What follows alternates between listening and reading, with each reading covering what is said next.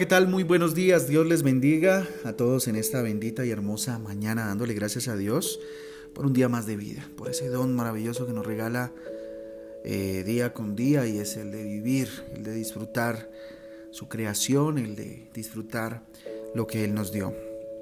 Con ustedes, su pastor y servidor Fabián Giraldo del Ministerio Transforma, les doy la bienvenida a este espacio devocional donde juntos somos renovados a través de su palabra por medio de la gracia de Jesús y la inspiración del Espíritu Santo de Dios. Hoy, eh, invitándolos una vez más a la lectura bíblica diaria en esta mitad de semana, día de ayuno. Eh, la invitación es a que nos eh, metamos a estudiar la palabra de Dios, nos sumerjamos, es la palabra, en su palabra precisamente en la palabra de Dios. El carácter de un líder, más vale ser paciente que valiente, más vale dominarse a sí mismo que conquistar las ciudades. Proverbios 16, 32, hablando de una parte del fruto del Espíritu Santo, que es el dominio propio, precisamente. Éxodo 17, entonces, para la lectura de hoy, a partir del versículo 8 hasta el 16, una lectura por demás bastante interesante y el capítulo 18 del 1 al 27. También tenemos Marcos 15 y para escoger meditar acerca del carácter de los que lideran lo encontramos en Éxodo 18, versículo 21 y 25, Hechos 6, versículo 3 y versículo 1, perdón, versículo 3 y primera de Timoteo 3 eh, eh, del 1 al 13. Esa es pues toda la porción bíblica que tenemos para este día maravilloso. Recuerdo, día de ayuno, día de entrega a nuestro Señor. Pues bien, entonces arranquemos con Éxodo 17. Vamos estudiando la historia de cómo Moisés sacó al pueblo de Israel de manos de Egipto, de la esclavitud que estaban viviendo de una manera impresionante en Egipto. Eh, ya para este punto, el pueblo tuvo sed. Adivinen qué pasó. Reclamaron a Moisés sobre si Dios estaba o no con ellos. Moisés clamó a Dios y Dios hizo brotar agua de una piedra. Los amalecitas más adelante, ya entrando en la lectura que, hoy vamos a, a desarrollar, que es la guerra con Amalek. Resulta que los amalecitas aprovecharon para pelear con Israel y vinieron a pelear, así como cuando le aparecen a uno los problemas de sin uno buscarlos tal vez muchas veces, ¿no? La gran mayoría de pronto uno sí se los busca, pero hay una parte, un porcentaje, que son esos problemas que vienen a uno sin uno esperarlos. Entonces los amalecitas, no sé, les dio por pelear con, con Israel. Entonces Josué eh, y varones escogidos eh, pelearon en el valle mientras Moisés oraba junto a Ur y Aarón en el monte. Eh, Moisés tomó una decisión bastante interesante que, en la cual me quiero detener porque este, este, esta porción bíblica eh, a mí me toca mucho. Dice que Moisés dijo a Josué, escógenos varones y sal a pelear contra Malek. Mañana yo estaré sobre la cumbre del collado y la vara de Dios en mi mano. Fíjense que Moisés tomó decisiones y tomó decisiones basado en lo que Dios le decía. Hay que salir a pelear. Hay que enfrentar el problema y la situación. Mientras tanto yo estaré orando. Y se llevó a Ur y Aarón. Aarón era su hermano y representaba al sacerdocio y Ur representaba al pueblo. ¿Sí? Y bueno, Aarón también representaba a su familia. Ya les digo por qué. Mire lo que más adelante dice, entre el 8 y el 10 dice, los brazos de Moisés se cansaban, así que Ur y Aarón eh, se lo sostuvieron hasta que ganaron la batalla. ¿Por qué? Porque mientras Moisés levantaba los brazos, eh, Israel prevalecía sobre eh, sobre los amalecitas. Pero Moisés bajaba los brazos y los amalecitas prevalecían sobre Israel en la guerra. Entonces, em, obviamente, Moisés debía tener los brazos en alto, que significa o es una señal de rendición delante de Dios. Como que se rendía delante de Dios y sabía que su pueblo no tenía cómo ganar a los amalecitas porque no tenían ni ejército, ellos venían era escapando de Egipto y no se habían organizado como estado, no tenían un ejército, eh, por eso mandó a Josué a recoger a, cuanto varón valiente veía de las tribus para salir a pelear. Pero miren lo importante de llevar a Uri y Aarón que representan a la familia y a la familia en la fe. le mantuvieron sus brazos. Cuando él se cansó, él se sentó en la roca que representa a Cristo por demás y ellos sostuvieron sus brazos. Aquí hay una enseñanza bien especial antes de empezar con la reflexión y es, eh, ¿quién sostiene sus brazos si no es su familia? Estén unidos en oración para que le sostengan los brazos. Y otra parte que le sostiene sus brazos somos la familia espiritual. Por eso es importante tener una congregación, asistir a una iglesia donde le sostengan sus brazos cuando se canse en medio de la batalla. La reflexión aquí es que había miedo, que había hambre, que había sed, hablando un poco de cuando clamaron por porque tenían sed, cuando reclamaron a Moisés que no había agua, porque era un pueblo bien llorón, ¿sí? Eh, la verdad es que me pregunto si Dios, a, a veces, no sé si le ha pasado, usted se ha preguntado si Dios está o no está con usted todo el tiempo. Cuando pasa situaciones de crisis, ¿no se ha preguntado eso? ¿Estás conmigo o no estás conmigo? La pregunta es, ¿discuto, reclamo a otros por mis problemas? ¿Estoy en la voluntad de Dios, pero en crisis? No es mi culpa la crisis, pero tengo que resolverla, por ejemplo. ¿Le ha pasado? Esos problemas que vienen a uno que no tienen nada que ver con uno, pero pues hay que resolverlos, hay que darle la cara. Me atacan sin razón justa porque Dios no pelea esta batalla por mí. ¿No se ha preguntado usted eso? Miren, vemos a un Dios increíble en este texto, un Dios que es mi guía en el camino, a quien debo clamar, al que conoce nuestros sufrimientos, un Dios que crea ríos en el desierto, un Dios que sacia nuestra sed cuando clamamos a Él. Él les estaba enseñando la necesidad de clamar a Él y de depender de Dios. Su presencia garantiza el milagro. Quien pelea junto a mí y me ayuda a ganar, ese es el Dios nuestro estandarte, nuestra victoria. Porque como pueden ver en el capítulo, en últimas ganaron. Y Moisés puso ahí un altar que habla acerca de que Dios es mi eh, estandarte. La buena noticia para esta mañana es en la oración está la vida. En lo que tú hagas, en oración determina tu vida. Si persevero en ella, ganaré la batalla. Si persevero en la oración, ganaré la batalla. Créame, si usted persevera en la oración, esa batalla, esa guerra que usted está librando, la ganará. No podemos enfrentar cualquier batalla eh, con Dios, con Dios aparte de nosotros. Toda batalla que enfrentemos, toda situación difícil tiene que ser con nuestro Dios al lado. Cristo además se convierte en agua viva para nosotros y es nuestra roca. Cuando no tengo experiencia, Dios es quien nos guía para vencer. Este pueblo no tenía, como lo decía hace un rato, no tenía ejército, pero Dios les ayudó y Dios los guió para vencer. Muchas veces vienen problemas que no sabemos ni cómo enfrentarlos, pero Dios nos guía. Lo único que tengo que hacer es levantar mis manos delante de Dios para que la victoria sea ganada. Levantar nuestras manos para ver los anhelos de, victoria en nuestras vidas, esos anhelos se cumplan. La escasez no debe hacerse, no debe hacernos dudar de la provisión de Dios. La ansiedad y emociones no pueden gobernar nuestras decisiones. Cuando, mire, cuando usted y yo buscamos eh, a Dios, cualquier situación, pelea, batalla que podamos enfrentar, tenemos garantizada la victoria. Así a veces no parezca que hayamos ganado, Dios nos garantiza la victoria porque habremos ganado al menos carácter en nuestra vida. Entonces, nuestro desafío en esta mañana a obedecer es que aunque no sea un experto en las batallas de la vida, siempre podré vencer levantando mis manos hacia el cielo y confiando en Dios. No puedo simplemente huir de las situaciones, debo enfrentarlas, debo resolver eh, con la ayuda y la dirección de Dios, obviamente, pero siempre enfrentando nuestras peleas y nuestras luchas. Cuando alguien quiera discutir conmigo, entonces, ¿qué haremos? Le entregaremos esa discusión a Dios. En las circunstancias difíciles no puedo dejar de orar.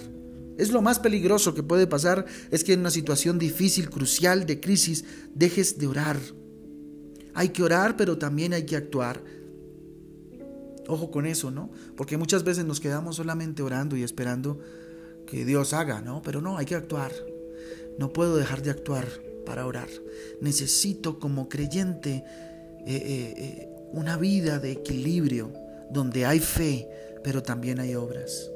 Alguien alguna vez me enseñó que la fe tiene patitas y que tenemos que caminar en fe. Fíjense que el capítulo 18 habla que mm, Jethro, el, suegro de Moisés, lo visita al campamento donde mm, iba con, con el pueblo de Israel y lleva a su familia. Moisés le cuenta cómo Dios lo ha sostenido y juntos adoran a Dios. Moisés es el único que juzga las diferencias en el, del pueblo, ¿sí? Eh, pero Jethro le corrige. Fíjese, eh, su suegro ve esa situación que Moisés es el que hace todo y le corrige. Y, le dice, podrían eh, desfallecer él y su pueblo a causa de esto.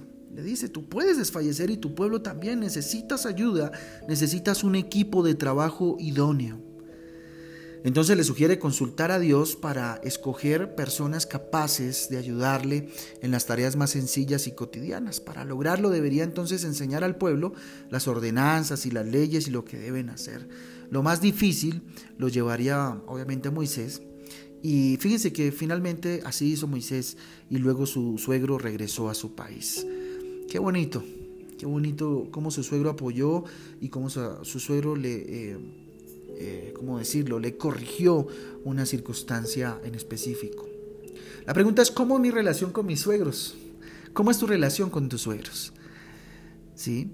Mm, la otra es, hago todo yo, me dedico a hacer todo yo. Mi egoísmo no me permite enseñar a otros, me cuesta confiar trabajo a los demás. Si doy autoridad a otros, creo que me quieren quitar mi puesto de líder. ¿Cómo está esa área en tu vida? En este texto Dios se muestra como un Dios que une y reconcilia a las familias, aún en situaciones eh, de, crisis, podríamos decirle de alguna manera, porque eh, vieron en medio de una situación tan complicada como la que llevaba el pueblo de Israel, una situación que corregir para que fuera mejor. Me aconseja a través de amigos sabios, Dios constantemente está abriendo su boca y hablándonos por medio de aquellas personas sabias que le buscan. Mm, no me deja solo con las cargas eh, eh, en nuestra vida. Jamás Dios nos deja solos. Eh, nos regala estrategias, nos da personas que nos acompañen o nos hagan el acompañamiento en las diferentes situaciones de la vida. La buena noticia para esta mañana eh, eh, desde el capítulo 18 es que nuestra familia puede estar reunida nuevamente. El ministerio es de Dios y Él puede eh, delegar diferentes cargas en nuestra vida y en el ministerio y en la familia. Dios ha podido hacer grandes cosas en nuestra vida, pero eso no te puede hacer un superhéroe. Hay momentos en los cuales tenemos fallas, en las cuales debemos entregar y delegar para no estar en todo y fallar tal vez y dar un poquito en cada una de las situaciones.